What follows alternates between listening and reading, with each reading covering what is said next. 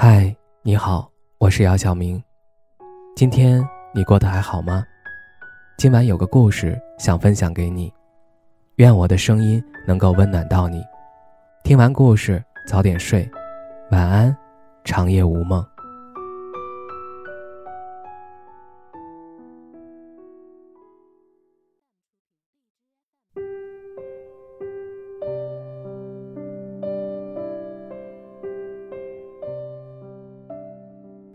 十一月初的时候，去朋友家做客，他站在客厅的大落地窗前，指着外面黄绿相间的树叶，跟我们感叹：“已经进了十一月的门，叶子居然还有绿色的。”我那时在心里暗暗庆幸着，一切都还来得及，等到周末就去山里转转，好好感受一下秋天。结果几天后再想起这件事儿。抬头看见的就只剩光秃秃的枝杈了。工作以后，这样的事情经常出现在我的生活里。因为加班，我只能在深夜翻朋友圈时才知道，那一天的傍晚，北京有过很漂亮的晚霞。因为离家远，我总是在爸妈睡下以后才后知后觉补一句生日快乐。因为把工作群置顶，我在几天后才发现闺蜜。已经当了妈妈，那些细小的遗憾一点点堆积着，时间久了就变成了巨大的委屈和迷茫。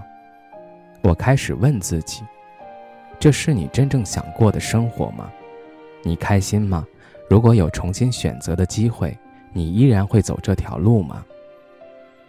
电视剧在你的冬夜里闪耀，给了我答案。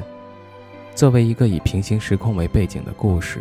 在你的冬夜里闪耀，让选择这个折磨着无数成年人的命题变成了具象化的 A 计划和 B 计划。马思超扮演的木子李，在原本的时空里是一个创业成功的老板，为了眼前的这份成就，他远离家乡和父母，一个人在大城市拼搏；而在另一个时空里的木子李创业失败，他的日常从处理不完的文件变成了躺在沙发上。嗑瓜子、追剧、去结冰的湖面冰钓，在赚不了几个钱的小餐馆里跟鸡毛蒜皮斗智斗勇。某种程度上来说，这样的木子李可以用失败来定义。可是，正是这个失败的他，拥有了那个成功的木子李丢失的一切。妈妈做的一日三餐，好朋友叽叽喳喳的饭局，喜欢的女孩就在身边的甜蜜。所以你看，人生的这道题怎么选都有遗憾，怎么选都可以是对的。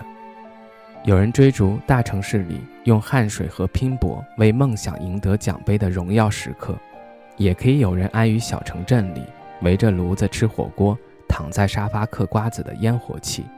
但不管怎么选，都要记住一句话：人生最不能错过两样东西，最后一班回家的车和一个爱你的人。到底什么样的两个人在一起才能幸福？这大概是所有爱情里的男女们最想知道的问题。在这个一切都有保质期的时代里，我们好像总是很焦虑，想要灵魂伴侣，又害怕在条件上吃了亏；想靠一纸婚书获得安全感，又不想触碰婚姻里的磕磕绊绊；想要获得长久的陪伴，却总不肯先迈出一步。去成为那个给予陪伴的人，于是越来越焦虑，也越来越不快乐。可是人生里最难的一刻，从来不是怎样保证万无一失，而是允许失败的存在。这一点，木子李做到了。他身上有一种难得的松弛感。剧里女主凭借着自己穿越身份带来的信息差，想要在拆迁之前买个房产。等拆迁之后拿到一大笔拆迁款，为了这个想法，他不顾身边人的反对，没钱借钱也要买房投资。木子李虽然也不看好这个计划，但他发现女主一心一意要做这件事儿之后，他还是选择陪女主冒险一次。不是不知道这样做的后果，而是木子李明白，陪他去试错一次是比讲道理更能接受的行为。我见过很多善于在感情里制定目标的人，他们把买房当作目标，所以就算压力很大，也从不敢轻易换工作。我也见过一直把变更好挂在嘴边的恋人，他们时时反省，每天都想看到新的成果。这当然都是很好很好的品质，但在这个人人内卷的时代里，专属于情感的这一方领地，让松弛感来主导，也许会是更好的选择。就像剧里面，读高三的弟弟突然要学画画，全家人都反对，但木子李会告诉他，十八岁失败了也没什么。刚开的西餐厅无人问津，好不容易来的顾客却只想吃一口家常菜，大家愣在那里不知所措。木子李会告诉对方，家常菜没问题。人生本来就没有模板，你可以为聚光灯下的任何人鼓掌。但不必把成为他们当成你的人生目标，你可以在跌倒之后拍拍泥土继续跑起来，但趴在原地跟洞里的蚂蚁玩一下午也是个不错的选择。就算世界上真的有平行时空，我们不能总把当下弥补不了的遗憾全留给那个时空的自己去填补，我们应该让两个时空的自己都活成没有遗憾的样子。如果你曾经在夏天错过了晚霞。在秋天错过了叶子，那这个冬天，希望你不会再错过雪和火锅。生活不在别处，当下即是全部。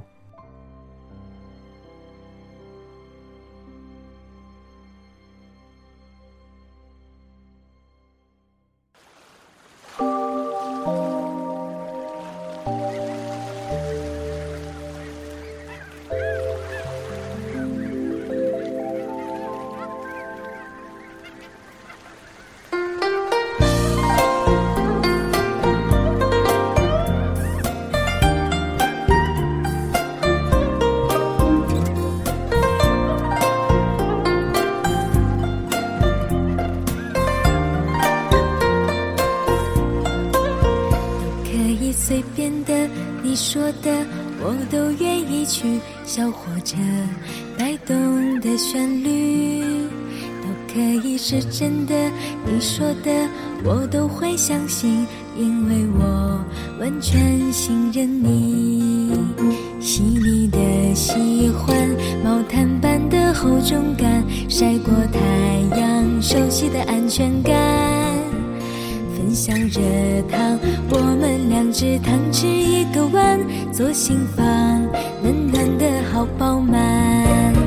我想说，其实你很好，你自己却不知道，真心的对我好，不要求回报。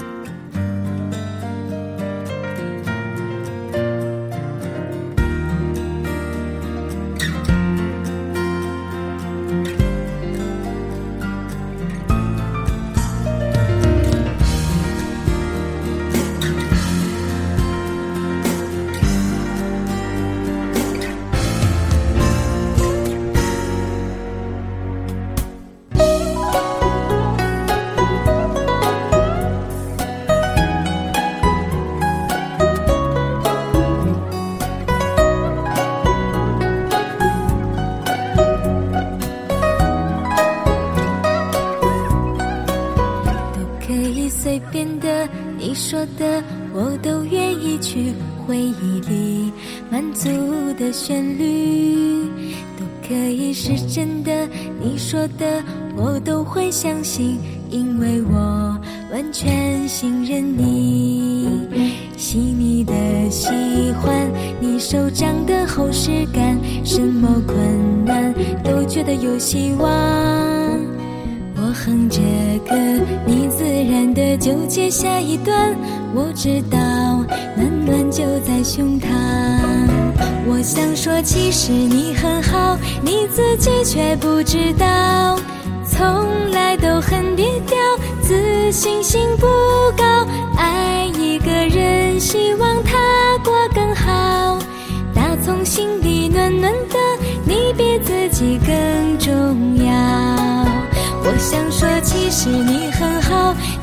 自己却不知道。真心的对我好，不要求回报。爱一个人，希望他过更好。打从心里暖暖的，你比自己更重要。我也希望别。